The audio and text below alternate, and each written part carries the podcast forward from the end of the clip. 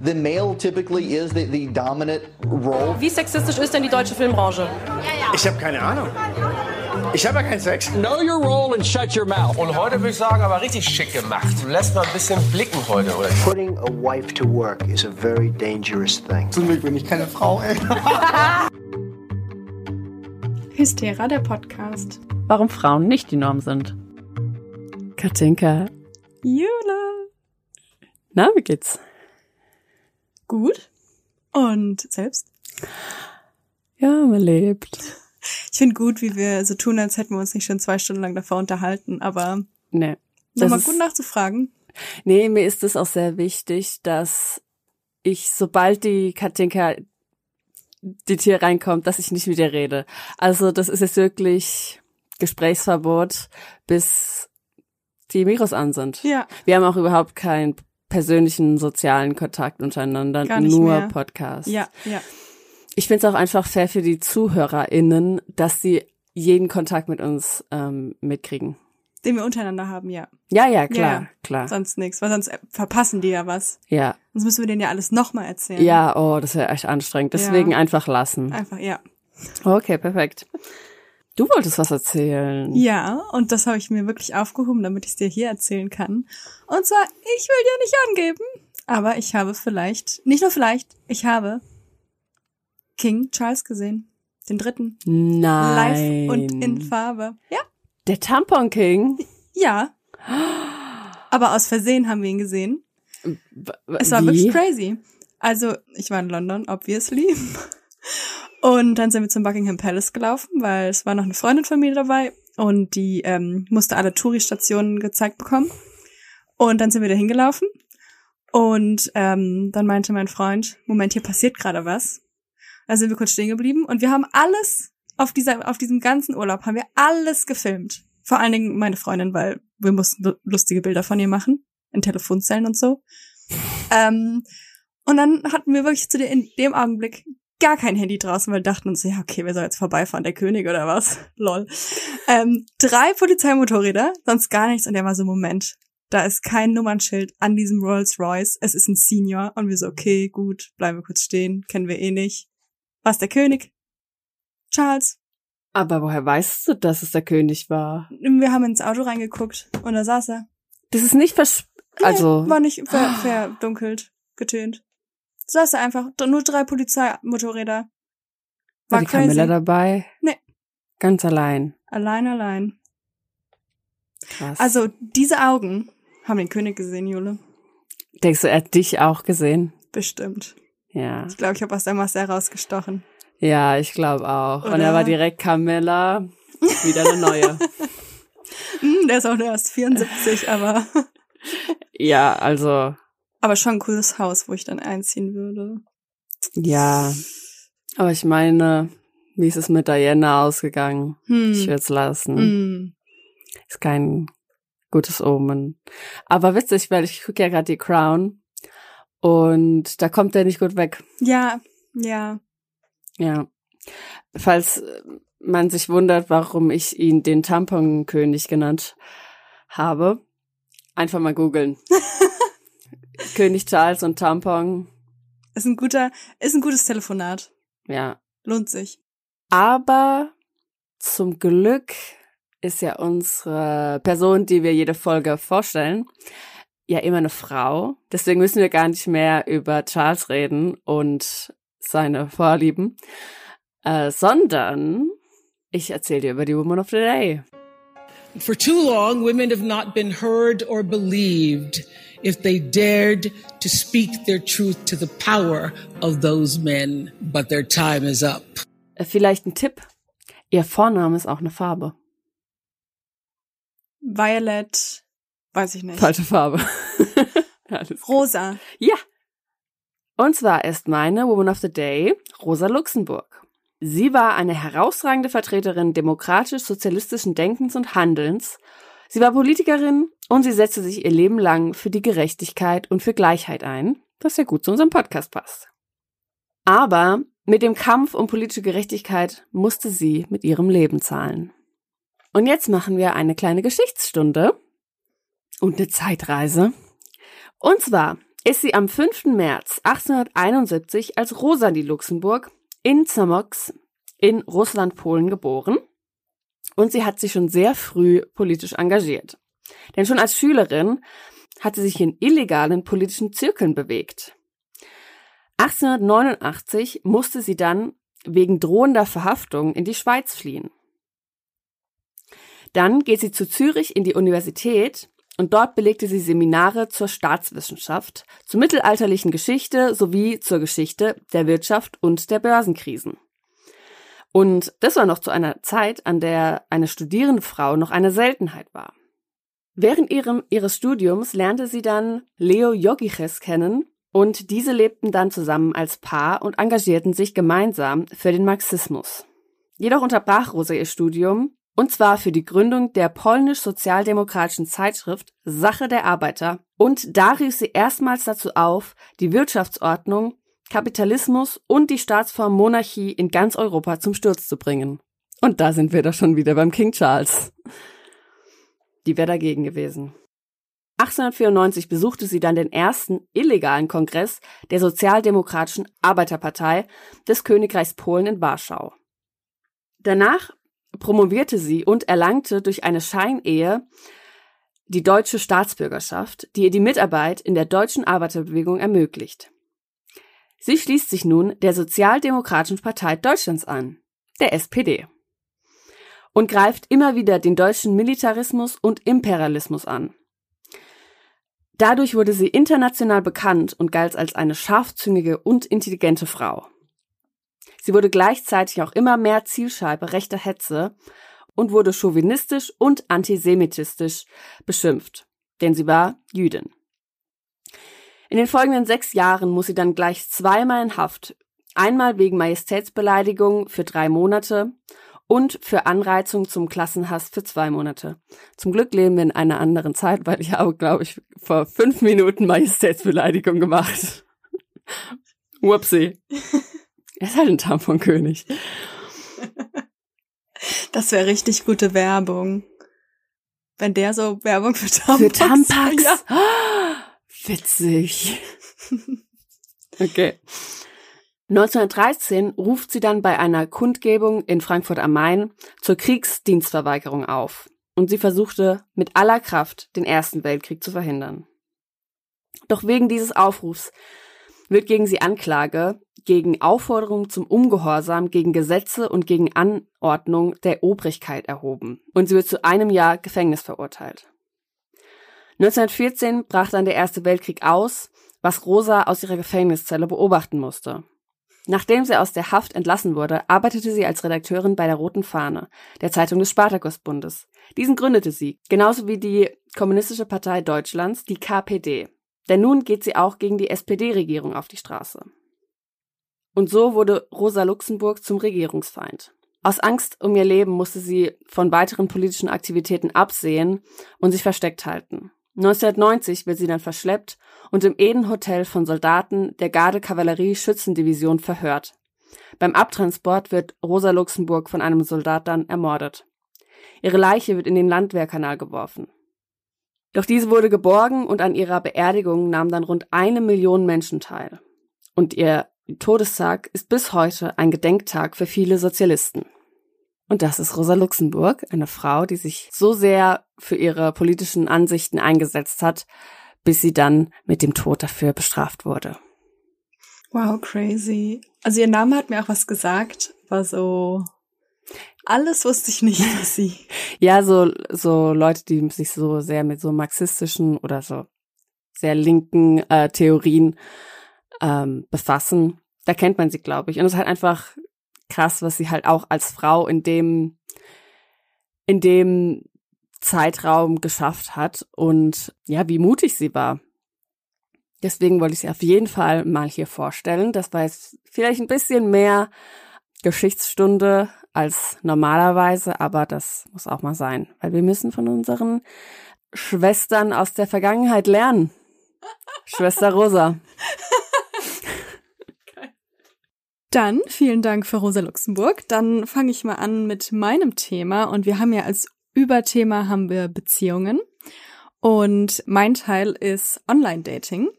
Und da möchte ich schon mal ganz am Anfang nochmal eine Triggerwarnung aussprechen, weil es sind ein paar Themen über sexualisierte Gewalt. Also wenn ihr mit solchen Themen Probleme habt, dann skippt vielleicht diese Folge oder passt gut auf euch auf. Genau. Und zwar ist ja mein Thema Online-Dating und da wollte ich dich erst mal fragen, du warst ja nie auf einer Online-Dating-Plattform angemeldet, hast wahrscheinlich auch nicht vor, dich irgendwann mal anzumelden, aber hast du, aber hast du irgendeine Geschichte, kann gut oder schlecht sein, oder kennst du sogar Leute, die sich darüber kennengelernt haben und immer noch zusammen sind oder sogar schon geheiratet haben? Leute, die ich kenne, waren auf Dating-Seiten und ich komme ja aus einem relativ kleinen Dorf oder halt so, eigentlich ist eine Stadt, aber es ist ein Dorf. Und da ist es halt schwierig mit so Tinder und Co, weil es, also man trifft halt auch dieselben Leute und da sind ein paar unangenehme Sachen gekommen. Also ich glaube, das ist eher was für die Großstadt. Oder wenn man so in der Uni ist, aber wenn man auch in der Schule ist und so noch im gleichen Ort ist, ne? Ja, da kennt sich sowieso jeder. Also ja. ich finde es dann sogar schon eigentlich fast unangenehm, welche also noch nicht mal so den Text, den man über sich, also die Sachen, die man über sich da vielleicht schreibt, sondern schon allein die Bilder können irgendwie unangenehm sein. Ja. Aber keine Ahnung, ich war auch, ich war auch noch nie, äh, habe auch noch nie Online-Dating betrieben, habe es auch nicht vorzutun. Aber im Rahmen einer UGOV-Umfrage, also UGOV, die machen irgendwie immer so Umfragen zu verschiedenen Themen oder so Statistiken und so. Und im Rahmen einer Umfrage von dem aus dem Juli 2022 ergab, dass rund 60 Prozent der männlichen und 63 Prozent der weiblichen Befragten an, dass sie sich nicht auf einer Dating-Plattform anmelden würden oder auch noch nie angemeldet waren. Und im Gegensatz dazu antworteten rund 24 Prozent der Männer und 23 Prozent der Frauen, dass sie schon mal ein Profil eingerichtet haben oder dass sie sich auch vorstellen könnten, eins mal anzulegen. Das finde ich schon echt krass. Ich dachte irgendwie, dass mehr Leute Online-Dating machen als nur 23 bei, also als nur 24 bei den Männern und 23 Prozent bei den Frauen. Ja. Aber kommt ja wahrscheinlich auch an, welche Altersgruppe man befragt. Ja, klar. Also aber bei so in unserem Alter habe ich das Gefühl, jeder, der Single ist, hat eins. Eigentlich schon, ne? Oder? Aber naja, das sind auf jeden Fall die Zahlen. Und äh, bleiben wir jetzt mal bei, bei den Leuten, die sich auch anmelden würden oder angemeldet sind. Und zwar gab es da eine Studie von onlinedating.de, kann ich auch empfehlen, die machen sehr lustige Schaubilder. Von onlinedating.de. Die haben mal so aufgeschrieben, was so die beliebtesten Charaktereigenschaften sind, die die Leute sich selber zuschreiben und haben da jeweils fünf bei den Frauen und fünf bei den Männern rausgefiltert. Und um das hier ein bisschen äh, interaktiver zu machen, wollte ich mal fragen, was hättest du, was würdest du dir vielleicht so fünf Eigenschaften geben? Also sowas wie tierfreundlich. Für mich. Für dich selbst, ja. Ich habe gedacht, für den Partner, also den man sucht. Nee, sondern über, also das sind die Eigenschaften, die Frauen oder Männer jeweils über sich selbst am häufigsten in ihren Profilen stehen haben. So fünf Stück.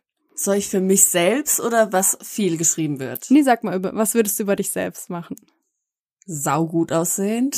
Mhm. Lustig. Mhm. Pünktlich. Bin ich sehr stolz drauf. ich sag ja immer, on time is late, aber das ist eine andere Geschichte. Hm, Ich habe drei jetzt, ne? Ja. Introvertiert, weil ich habe keinen Bock, dass jemand denkt, man könnte jeden Samstag wieder auf eine Party gehen. Nee, Mhm. vielleicht einmal im Monat, wenn es hochkommt. Mhm. Foodie. Aha. Aber das ist kein Verb. Muss das ein, Ver äh, ein Adjektiv? Muss es ein Adjektiv sehen? Ich, ich würde es zulassen. Okay, Foodie. Also, ja, okay. Also ich mag Essen. Yes. Für alle Non-English-Speaker.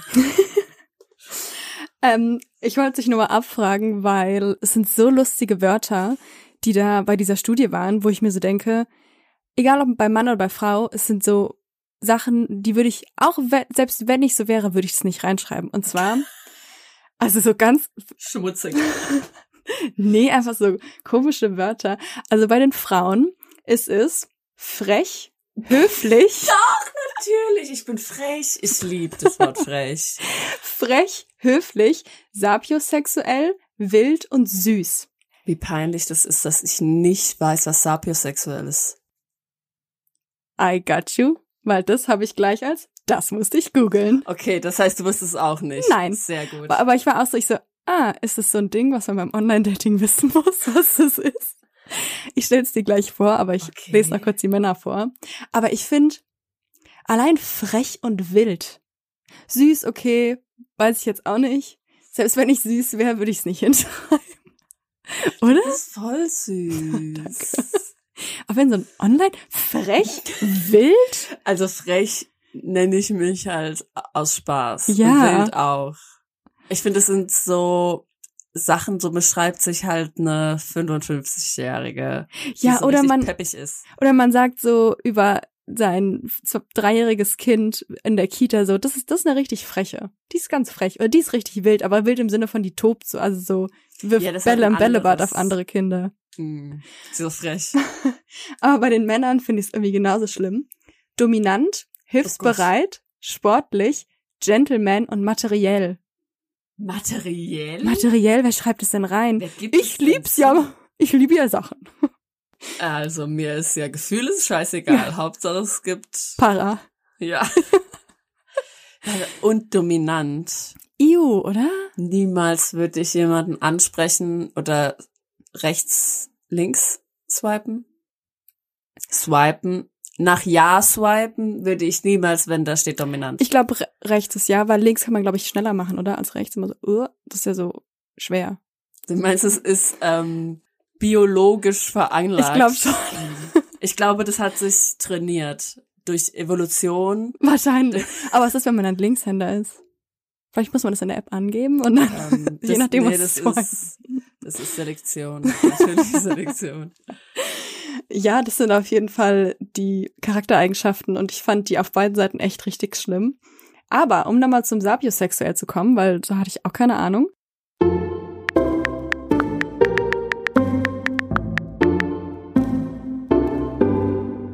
Sapiosexuell beschreibt die erotische Hingezogenheit zum Intellekt einer anderen Person.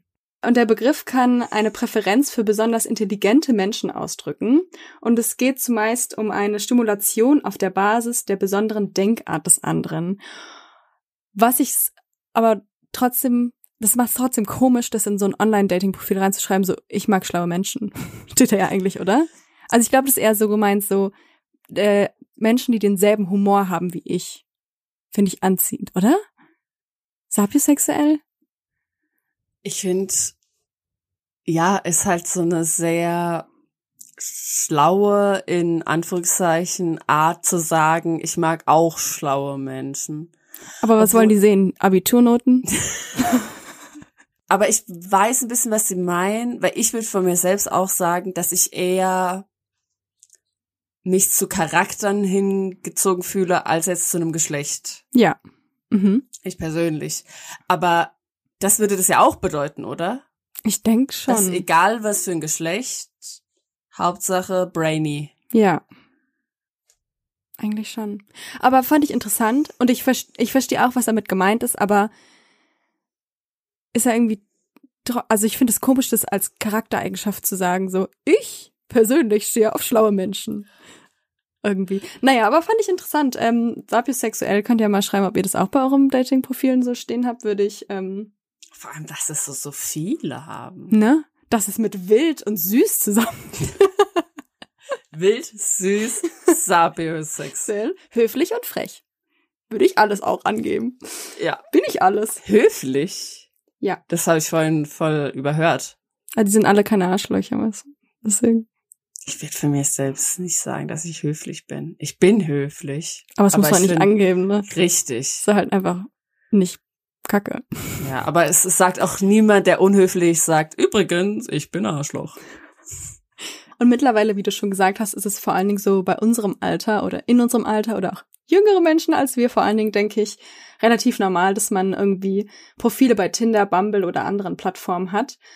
Und da gibt's ja auch jegliche Art, wonach man suchen kann. Also es muss ja nicht nur eine Beziehung sein, es kann ja auch einfach Freundschaft plus sein oder auch einfach nur ein bisschen Fun. Und vor allen Dingen während der Corona-Pandemie sind da eben die Zahlen sehr stark gestiegen bei Dating-App-NutzerInnen. Und das Problem ist, was es zum einen gab, dass es eben durch Corona konnte man ja nirgendwo anders jemanden kennenlernen. Also man konnte ja nicht irgendwie in äh, feiern gehen oder, keine Ahnung, im Restaurant oder in einer Bar irgendwen kennenlernen, sondern man hat ja eigentlich nur Online-Plattformen, um irgendwie jemanden kennenzulernen. Und das Format Vollbild, das ist ein äh, Format vom SWR, hat gezeigt, dass aber nicht nur die Anzahl der NutzerInnen gestiegen sind von Dating-Apps, sondern leider auch, was sehr besorgniserregend ist, die Zahlen der sexuellen Übergriffe, die während der Pandemie sehr stark zugenommen haben. Und zwar komme ich jetzt zu Date Rapes. Und das ist auch, das musste ich googeln.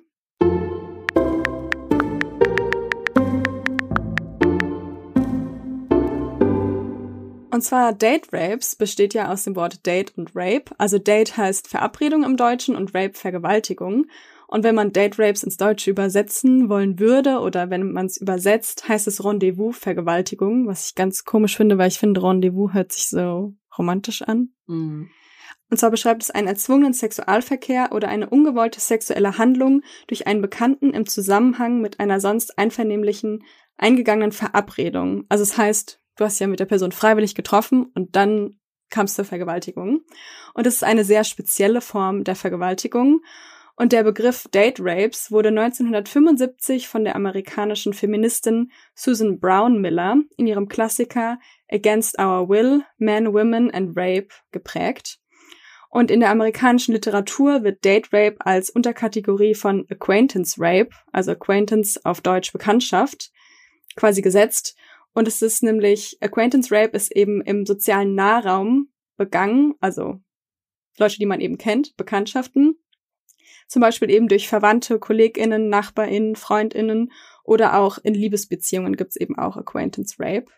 Und das Problem, weswegen es zu so viel mehr Date Rapes während der Pandemie kam, ist eben, dass viele erste Dates meistens oder öfter eigentlich im öffentlichen Raum entstehen oder gemacht werden, also irgendwie im Café oder Restaurant oder im Park. Und durch Corona konnte man eben erste Dates eigentlich gar nicht mehr draußen und unter Menschen machen, sondern musste eben direkt meistens in irgendein, in irgendeine Wohnung oder irgendein Haus direkt von der anderen Person gehen, um sich eben kennenzulernen. Und eben auch so auch Ausgangssperren haben das dann eigentlich auch fast unmöglich gemacht, mal abends irgendwie im Park spazieren zu gehen oder so. Zitat, vereinzelt hat es diese Fälle schon vor Pandemiebeginn gegeben. In der Konzentration ist es jedoch auffällig, dass seit 2020 ein enormer Anstieg zu beobachten ist sagt eine Beraterin des Kieler Frauennotrufs. Und sie sagt nämlich, dass vor allen Dingen seit Beginn des ersten Lockdowns mindestens 100 Betroffene sexualisierter Gewalt nach Verabredungen über eine Datingplattform sich haben beraten lassen. Und das war nur in den ersten Monaten auch der Pandemie. Das Problem ist eben, die Betroffenen sind eben meistens Frauen, nicht immer. Es gibt natürlich auch Männern, denen sowas passiert, aber es sind eben vor allen Dingen Frauen.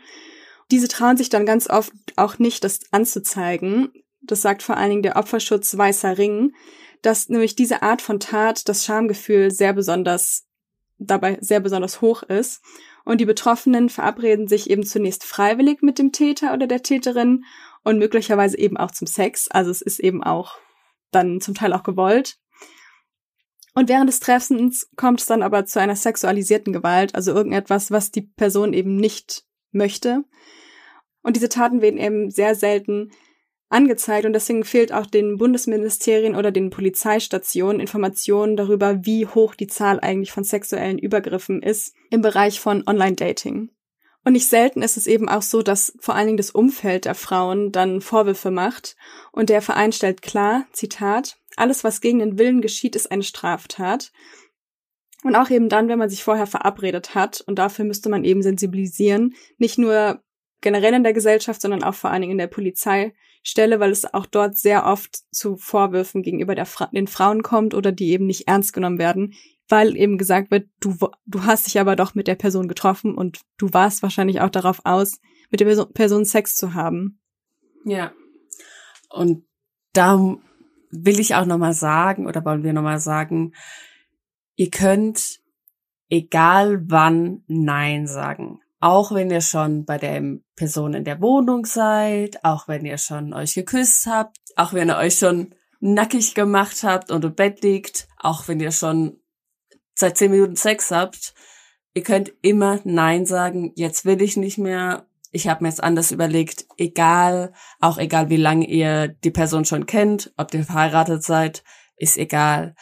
Ihr könnt immer Nein sagen und wenn die Person dann weitermacht und das nicht respektiert, dann ist es Missbrauch. Ja. Genau. Und wie ein Test von der Vollbild, also dass dieser, immer noch dieses Format vom SWR zeigt, laufen eben, eben auch viele Betroffene, die sich dann dazu entscheiden, auch Hilferufe bei den Dating-Apps abzugeben, eben ins Leere. Denn wer Opfer eines sexuellen Übergriffs wurde, kann das eigentlich bei den Plattformen wie zum Beispiel Tinder und Bumble melden. Und angeblich sollen dann eben die Profile der TäterInnen kurz nach der Meldung auch gesperrt werden. Und dass eben so sichergestellt werden kann, dass andere Frauen nicht dasselbe Schicksal haben. So eben in der Theorie. In der Praxis ist es eben ganz anders. Und so ist es eben auch oft so, dass die Dating-Apps auf die Meldungen der Betroffenen gar nicht reagieren oder einfach nur eine Standardnachricht zurückschicken und auch gar keine Hilfe anbieten. Und in dieser SWR-Doku wurde das eben mal so beispielhaft gemacht, okay, was passiert überhaupt, wenn man jemanden auf Tinder meldet? Also eine Kollegin und ein Kollege haben sich beiden einen Account gemacht und die haben gematcht und dann hat eben die Kollegin den Kollegen gemeldet.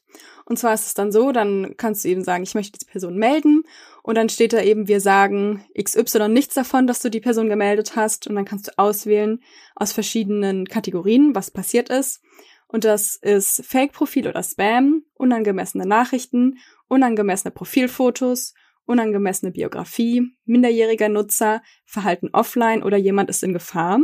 Und beim Treffen ist es eben dann das Verhalten offline. Und da kann man dann eben auch auswählen und kann dann eben auch genauer angeben, was passiert ist. Tinder schickt dann eben, nachdem man das noch, kann man noch beschreiben, was genau passiert ist, schickt dann eben eine Mitteilung und da steht drin, Vielen Dank, dass du deine Erlebnisse mit uns teilst. Uns von deinen Erlebnissen zu berichten bedarf Mut. Wir danken dir, dass du uns deine Berichte veranvertraust. Deine Sicherheit ist unsere oberste Priorität und wir nehmen jeden Bericht ernst. Für jegliche Art von Support kannst du mit einer ausgebildeten Fachkraft sprechen oder dich für hilfsreiche Informationen an unseren Service Center wenden.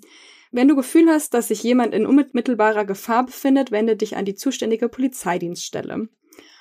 Und das Problem ist eben, du bekommst keine Person zur Verfügung gestellt, mit der du sprechen kannst, sondern sie sagen eben nur, du könntest es machen, aber es musst du dir eben selber raussuchen.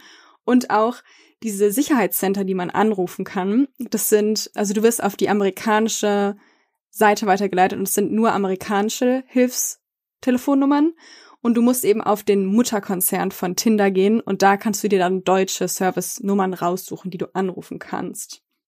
Und in dieser SWR-Doku haben sie das noch bei Okay Cupid gemacht und bei Bumble. Und da kam bei beiden überhaupt keine Rückmeldung, nachdem die Person gemeldet wurde. Also gar keine Hilfe. Und äh, dann haben sie eben geguckt, wie es beim Kollegen ist, der eben gemeldet wurde, was da passiert ist. Und der hat von Tinder wenige Tage später eine Nachricht bekommen. Und zwar lautet die folgendermaßen. Hi. Uns ist etwas aufgefallen, das dazu führen könnte, dass dein Konto gesperrt wird. Belästigung ist auf Tinder nicht erlaubt, ohne Ausnahme. Alles klar soweit? Du Scheiße. Das ist wirklich so, hey Buddy, hi, hi mein Freund, ja, das lassen wir jetzt, okay? Machen wir das? Bitte mal nicht vergewaltigen. Nein, nee, lassen wir mal. Also. Genau, das hat auf jeden Fall der Kollege bekommen. Und Tinder hat dann den Account aber nach drei Tagen auch gesperrt. Und das Problem ist aber, der Kollege konnte sich nochmal anmelden mit dem gleichen Namen, mit den gleichen Fotos. Bei OkCupid wurde der Account innerhalb von 24 Stunden gesperrt und er konnte auch keinen zweiten anlegen. Also man kann sich natürlich eine neue E-Mail-Adresse machen, neuen Namen und neue Bilder kann man natürlich trotzdem wieder drauf, aber diese E-Mail-Adresse war quasi komplett gesperrt und generell dieser Name war komplett gesperrt irgendwie. Und bei Bumble ist gar nichts passiert, was eigentlich sehr redundant ist, weil Bumble sich ja als sehr, sehr frauenfreundlich darstellt. Ja, wollte gerade sagen, und so sehr progressiv, oder? Ja, und Bumble hat sich auch, also alle Plattformen wurden danach angeschrieben und wurde halt gesagt, ja, was sie dazu sagen, was da jetzt rausgekommen ist, weil sie haben ihnen so die Ergebnisse geschickt. Und dann meinte Bumble so, ja, das ist auf jeden Fall ein Einzelfall, so läuft es bei ihnen sonst nicht. Und ähm, ja, ihnen ist die Sicherheit vor allen Dingen von Frauen eben sehr, sehr, sich, äh, sehr, sehr wichtig und bla bla bla. Und eine Studie zeigt aber auch, dass von 100 vergewaltigten Frauen nur 15 die andere Person anzeigen und von diesen 15 Leuten auch nur eine Person dann eine Verurteilung des Täters mitbekommt. Und deswegen, das ist auch, das ist eben auch ein Problem, weil eben viele Frauen auch wissen, selbst wenn sie die Person anzeigen, ist die Wahrscheinlichkeit, dass irgendwas passiert halt so gering und der Aufwand dafür, auch der emotionale, halt so groß, weswegen eben ganz viele die Person erst gar nicht auch anzeigen. Und auch nochmal auf Anfrage des SWR-Senders direkt an Tinder hat Tinder dazu geschrieben, es macht uns sehr betroffen, wenn jemand egal wo in die Hände von Kriminellen fällt und Angst, Missbrauch oder Gewalt erfahren muss. Wir arbeiten ständig daran, unser System zu verbessern, damit sich alle Nutzer unserer Apps respektiert und sicher fühlen. Cool. Also schön, dass sie das sagen, aber auch irgendwie nur so eine Standardantwort. Ja. Ja. Müssen halt irgendwas machen. Ja. Und das Problem ist nicht nur in Deutschland, surprise, sondern eben auch in anderen Ländern. So titelt beispielsweise die Mail am 12.10.2020, also es sind eigentlich immer englische Meldungen, ich habe es jetzt mal ins Deutsche übersetzt.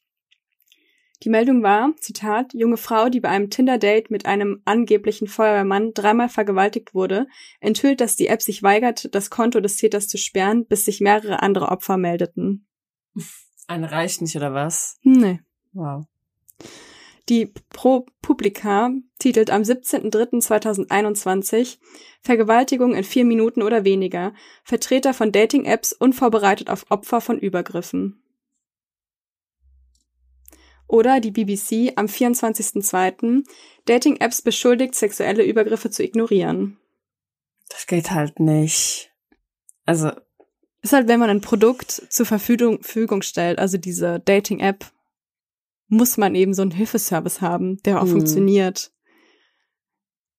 Ja, auf jeden Fall. Man bräuchte halt ein irgendein System, Ja, um das halt ein bisschen besser zu machen. Weil du kreierst ja eigentlich nur so einen Spielplatz für Leute, die halt äh, Missbrauch begehen wollen. ähm, ja, die ähm, SWR-Doku von Vollbild würde ich euch auch nochmal verlinken. Das ist richtig interessant. Und da spricht nämlich auch, also ein Opfer spricht auch von einem Date und ähm, schon richtig krass. Also ich fasse mal kurz zusammen, aber nochmal hier eine kurze Triggerwarnung. Und zwar hat sie nämlich gesagt, dass sie sich eben mit dieser Person verabredet hat und es war auch am Anfang voll schön und es war beiden quasi klar, dass es auf Sex hinausführt und sie hatte auch Lust drauf, aber hat eben der Person gesagt, dass sie halt ganz frisch ihre Mandeln rausbekommen hat. Und er hatte ihr im Vorfeld gesagt, dass er eben so Deep Throating mag. Und da hat sie halt gesagt, eigentlich mag sie das auch, aber sie kann es halt gerade nicht, weil sie sich halt frisch operiert und das kann halt super schnell aufreißen und dann halt zu krassen Blutungen führen. Und das hat er halt, während sie dabei waren, halt einfach ignoriert und hat halt ihren Kopf tiefer draufgeschoben und dann ist es halt aufgegangen. Und dann hat halt, also hat er ihr halt schnell ein Tuch gegeben und die waren aber irgendwie auf der Dachterrasse von ihm und hat dann gesagt, okay, er holt schnell noch mehr Tücher und ist halt einfach nie wiedergekommen und hat sie halt einfach blutend auf der Dachterrasse gelassen. Und ein Arschloch. ja. Aber es ist richtig krass und das sind auch noch äh, andere Geschichten und das ist echt sehr sehenswert, diese Doku. Also richtig äh, krass, aber sehr informativ. Mhm. Aber auch nicht so schwache Nerven. Nee. Und eben nicht nur Date-Rapes sind ähm, Gefahren des Online-Datings, sondern auch Identitätendiebstahl durch Online-Dating-Schwindler oder auch Romance-Scamming, also das Vorgaukeln von Verliebtheit, um finanzielle Zuwendung zu erschleichen, oder beispielsweise auch Mobbing, körperliches Bedrängnis, Stalking oder Erpressung gehören auch zu Gefahren von Online-Dating dazu. Und es gab 2021 gab es am Düsseldorfer Landgericht eine der größten Online-Dating-Fälle der letzten Jahre. Und da hieß nämlich die Überschrift Kontakt über Tinder und Bumble, Prozess um Vergewaltigungen. Zitat, er soll mehr als 150 Frauen über die Online-Plattform Tinder und Bumble kennengelernt und sieben von ihnen vergewaltigt haben. Ein 38-jähriger IT-Entwickler steht seit Freitag in Düsseldorf vor dem Landgericht. Und die Richter konnten generell dem Mann eben nicht glauben, dass die sexuellen Treffen, die er nach eigenen Schilderungen mit knapp 600 Frauen äh, hatte, dass die alle einvernehmlich waren. Und aber diese Schwierigkeit bei eben diesen Prozessen, vor allen Dingen um so Online-Dating, ist eben, dass du nur Aussage gegen Aussage hast, weil da eben sehr selten Videos von gemacht werden oder auch Fotos von gibt. Also du hast zwar die Chatverläufe, aber was dann wirklich passiert ist, kannst du halt eigentlich nur anhand von Aussage gegen Aussage haben. Und deswegen ist es da eben so schwer, die Leute dann auch wirklich zu verurteilen. Im Prozess um die Vergewaltigung und schwere sexuelle Übergriffe bei diesem Online-Dates hat das Landgericht den Angeklagten zu drei Jahren Haft verurteilt. Das Urteil ist aber nicht rechtskräftig und die Staatsanwaltschaft und der Angeklagte können eben gegen das Urteil Revision zum Bundesgerichtshof einlegen, weil man eben nur diese Aussage gegen Aussage irgendwie hat und das ist halt ein sehr großes äh, Problem. Aber ja, genau, das nämlich auch, der Fall wird auch in dieser SWR-Doku besprochen und die verlinken wir euch mal auch in den Show Notes. Dann kommen wir zu meinem Produkt des Tages. Da habe ich sogar mehrere. Später kommt noch mal eins, aber jetzt erst noch meine ersten drei. Und zwar sind es zum einen eben diese Doku vom SWR, vom Format Vollbild. Die heißt Date Rape, so wenig schützt Tinder und Co. vor Übergriffen bei Dates. Und dann natürlich, das haben wahrscheinlich schon viele von euch gesehen, aber den Tinder-Schwindler oder Tinder-Swindler auf Netflix. Das ist nämlich eine Art von Romance-Scamming, die da gemacht wird, also eben Liebe vorgegaukelt, um sich finanziell zu bereichern. Und dann noch eine andere Doku von Steuerung F, Undercover, finden wir den Dating-Betrüger. Und die verlinken wir euch auch alle in den Show Notes ich will jetzt auch gar nicht Online-Dating so mega schlecht reden, aber es sind eben schon sehr erschreckende Zahlen, eben vor allen Dingen während Corona. Und klar, man kann sich da nicht vor allem schützen, weil man weiß eben nie, was passiert, wenn man sich eben mit der Person trifft, die man so noch gar nicht kennt. Aber es gibt eben so ein paar Sachen, die man präventiv machen kann, damit sowas eben, damit man eben vielleicht so ein paar Sachen schon im Vorhinein so ein bisschen abcheckt, ob das so gut ist. Und ich möchte natürlich dran erinnern, es geht hier natürlich vor allen Dingen um Frauen, weil eben unser Podcast heißt, warum Frauen nicht die Norm sind. Aber im Online-Dating gibt's auch natürlich Männer, die irgendwie missbraucht werden und für die sind die Tipps jetzt natürlich genauso. Und ich habe da einfach, ich habe gar nicht nach Online-Dating-Tipps oder Prävention für Gefahren für Frauen gegoogelt, sondern einfach generell. Aber eben sehr viele von diesen Tipps liest man sehr schnell raus, dass es da nur für Frauen eigentlich geht, was eigentlich ein bisschen mhm. erschreckend ist. Und der erste Tipp ist eben, dass man eine seriöse Partnerbörse sucht. Da geht es natürlich vor allen Dingen, wenn man nach einer Beziehung sucht. Aber ähm, das eben kostenlose Apps ist natürlich immer ein bisschen schwer, weil da kann sich eben jeder anmelden und eigentlich jegliche App, wo man was bezahlen muss oder jegliche Portale, wo man was bezahlen muss, da ist eben schon die Hürde, sich da überhaupt anzumelden, halt ein bisschen höher, weil man eben Geld bezahlen muss. Und weil eben, wenn Plattformen auch Geld einnehmen, haben sie auch eine bessere Möglichkeit, irgendwie einen Kundenservice oder einen besseren Kundenservice einzurichten, als wenn sie eben kostenlos sind. Das zweite ist eben, dass man von vornherein sich Profile sehr genau anguckt und auch mal guckt, ob das auch Fake-Profile sein könnten, weil es gibt eben auch Fake-Fotos, wo Leute einfach viel zu attraktiv drauf aussehen oder wo einfach Leute von anderen Leuten die Identität halt geklaut haben und von denen halt gut aussehende Bilder einfach hochladen. Deswegen melden ganz oft die Leute mein Insta. Also, die sieht so gut aus. Das kann das nicht sein. Das ist fake. Die ist fake.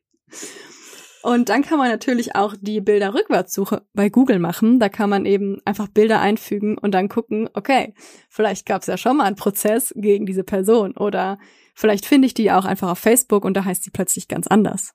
Das ist eine richtig gute Idee. Oder äh, die ist dann in irgendeinem Artikel, wo man dann merkt, okay, das ist ein Stockfoto. Ja.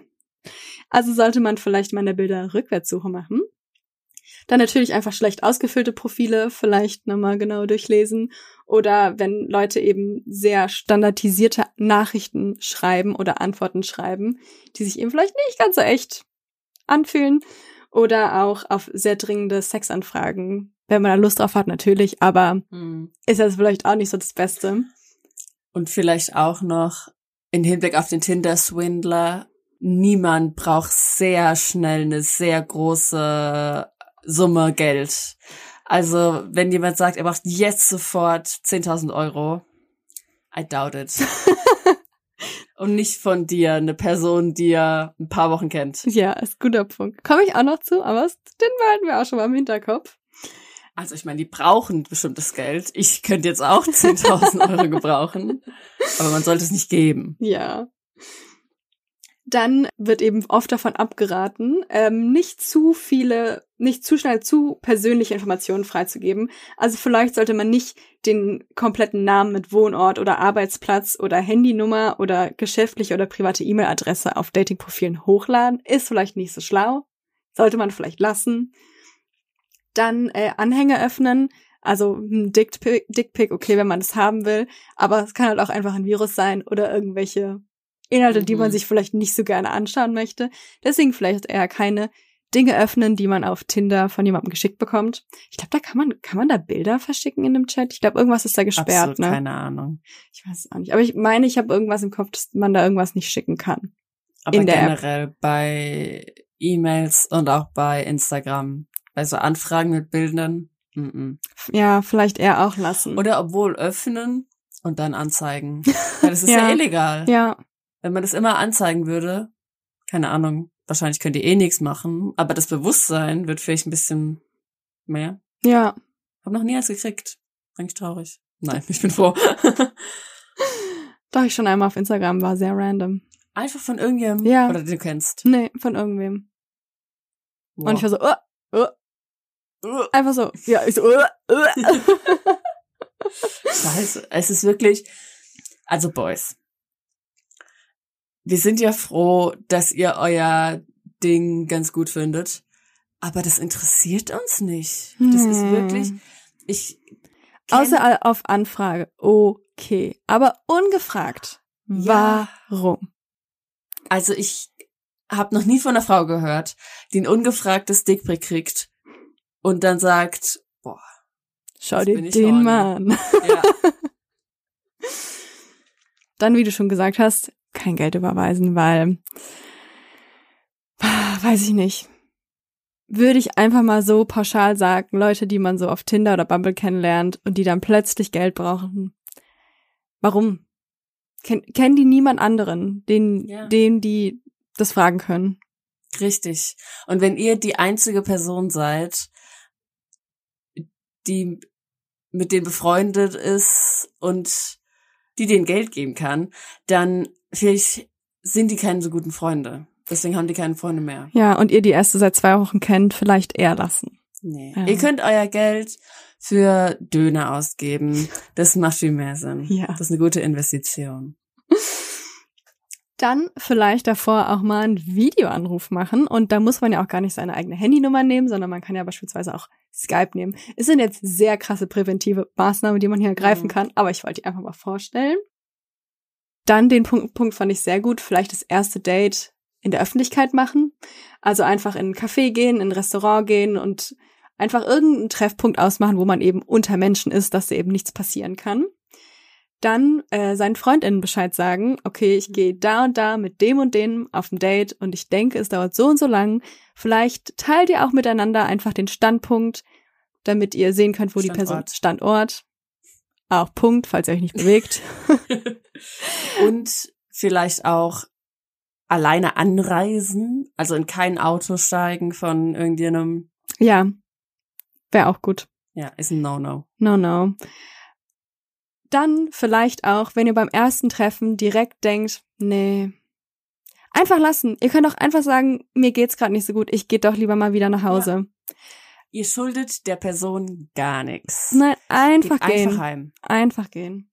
Dann generell vielleicht beim ersten Date, auch wenn es nett ist, wenn die Person euch nach Hause bringen will, vielleicht solltet ihr nicht beim allerersten Date genau eure Adresse haben und wisst, wo ihr wohnt, weil es gibt auch sehr viele StalkerInnen. Also vielleicht auch eher alleine nach Hause gehen. Außer man will ein bisschen sexy time. Ja, wenn, ja, wenn man die Person gesehen hat und es war nicht so, hm, okay. Ja, wenn man jetzt nicht viel mehr will Ja, oder sich noch nicht ganz sicher ist, auf jeden Fall. Weil ein Hotel jedes Mal nehmen, schon Geht teuer, Geld. schon teuer, ja. dann kann man es auch dem direkt. Nein, Quatsch. Dafür kriegt man ja was. Dann, auf jeden Fall, wenn ihr was trinken geht, immer das Getränk im Auge behalten. Denn nicht selten kommt es vor, dass auch, äh, dass es auch Zwischenfälle mit K.O.-Tropfen im Getränk gibt bei Frauen. Und das sind dann sogenannte Date Rape Drugs. Um eben eine Vergewaltigung zu erleichtern, wird dem Opfer eine Substanz mit schlafförderndem oder dissoziativem Effekt verabreicht. Und das eben beispielsweise oder am häufigsten in Form von einem Getränk, das eben ins Getränk gefüllt wird. Dazu zählen aber, zählt auch aber einfach Alkohol. Also wenn man einfach eine Person halt abfüllt, dann Mhm. ist sie ja auch nicht mehr so klar im Kopf. Und eine Studie von 2008, die ist jetzt schon ein bisschen älter, Aber die hat gezeigt, dass von 4446 Frauen an einem amerikanischen College und Universitäten wurden 12,8 Prozent der Frauen haben eine vollendete und 35 Prozent eine versuchte Vergewaltigung während einer Verabredung erfahren müssen. Und dafür gibt's jetzt noch ein Produkt des Tages.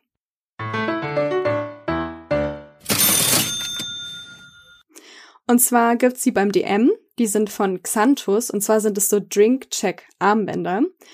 Und zwar sehen die so aus. Also das sind wie so Papierarmbänder. Und da kannst du dann eben einfach mit deinem Finger ins Getränk reingehen und dann einen Tropfen auf jeweils, also man kann zwei Tests mit einem Armband machen, drauf tropfen. Und wenn der Test dann blau wird, dann sind K.O.-Tropfen drin. Dann nicht trinken. Das finde ich eine gute Idee. Ich verstehe nun, na doch.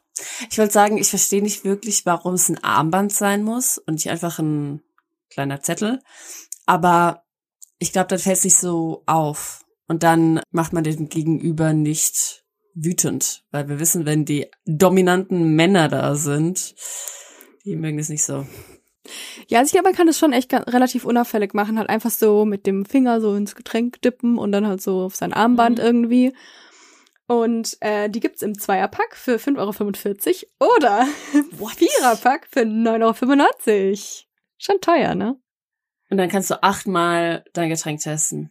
Also pro Armband zwei Tests. Ja. Ja. Viererpack? Ja. Achtmal. Aber wenn du dann halt mehrere Getränke be bestellst, dann macht's halt auch. Also du kannst quasi nur maximal zweimal testen mit einem Armband. Außer du ziehst vier Stück an. dann fällt's aber vielleicht doch irgendwann auf. Ja. Das finde ich sehr, sehr teuer. Klar, Ja. da ist bestimmt eine ausgereifte, teure Technologie dahinter. Das ist ja, du bezahlst ja nicht für das Papierarmband. Aber trotzdem schon sehr teuer. Es kann sich halt nicht jeder leisten. Das ist ein bisschen schade. Ja, ich komme jetzt auch zum Negativen davon. Und zwar ein Nachteil von den Armbändern, das weiß aber auch der Hersteller, ist eben, dass man da nicht jede K.O.-Tropfen nachweisen kann. Und zwar nur eine gewisse Art von K.O.-Tropfen, und zwar die GHB. Und das sind eben die einzigen K.O.-Tropfen, die davon erkannt werden. Aber der Hersteller sagt eben auch, dass dieses Produkt vor allen Dingen eben als Prävention oder als Erinnerung oder als Notfalltest genutzt werden kann oder sollte. Und sie sagen eben selbst, also, dass es vor allen Dingen wichtig ist, das Getränk nie unbeaufsichtigt stehen zu lassen, kein Getränk von Fremden anzunehmen und auch generell aufeinander aufzupassen. Aber wenn man eben das irgendwie hat und sich damit so ein bisschen absichern kann, finde ich, hilft es bestimmt schon auch so ein bisschen. Aber da müsste auf jeden Fall noch weiter dran geforscht werden. Aber theoretischweise gibt es das. Dann müsste man das ja aber immer machen, wenn man gerade sein Getränk fertig getrunken hat, oder? Weil am Anfang macht es ja keinen Sinn, wenn du es gerade kriegst, weil der Barkeeper wird dich ja seltener, ähm, außer du kriegst das in die Hand gedrückt. Ja, Ich überlege gerade, wann man das testet. Weil eigentlich könnte man es ja immer wieder testen. ja, ja. Also es ist schon schwer und klar, wahrscheinlich so viel bringt's nicht. Aber jetzt weiß ich nicht, wenn man so feiern geht und Ja. dann irgendwie Fürs eigene Gewissen wahrscheinlich auch. Ja. Aber genau, da, da müsste auf jeden Fall noch was ähm, weitergemacht werden. Aber fand ich eigentlich ganz interessant, dass es sowas schon, sowas schon gibt. Ich habe auch bis jetzt nur das von der einen Firma gefunden, von anderen irgendwie noch nicht. Aber Wird bestimmt aber auch noch viel geforscht. Ja. Also habe ich schon öfter gehört. ja, kann ich mir auch vorstellen. Und ja, ich habe jetzt äh, Online-Dating als ein bisschen ein bisschen schlechtes Licht gerückt und ich glaube auch, da, da finden bestimmt noch super viele Leute zueinander, die sich irgendwie auch gesucht haben und da sind auch bestimmt sehr, sehr viele gute Leute unterwegs. Wenn ihr da angemeldet seid, dann seid ihr ja auch schon was, jemand von den Guten. Aber damit diese Folge nicht so negativ endet, habe ich hier nochmal eine kurze äh, Fun Fact Time rausgesucht. Fakten über Tinder.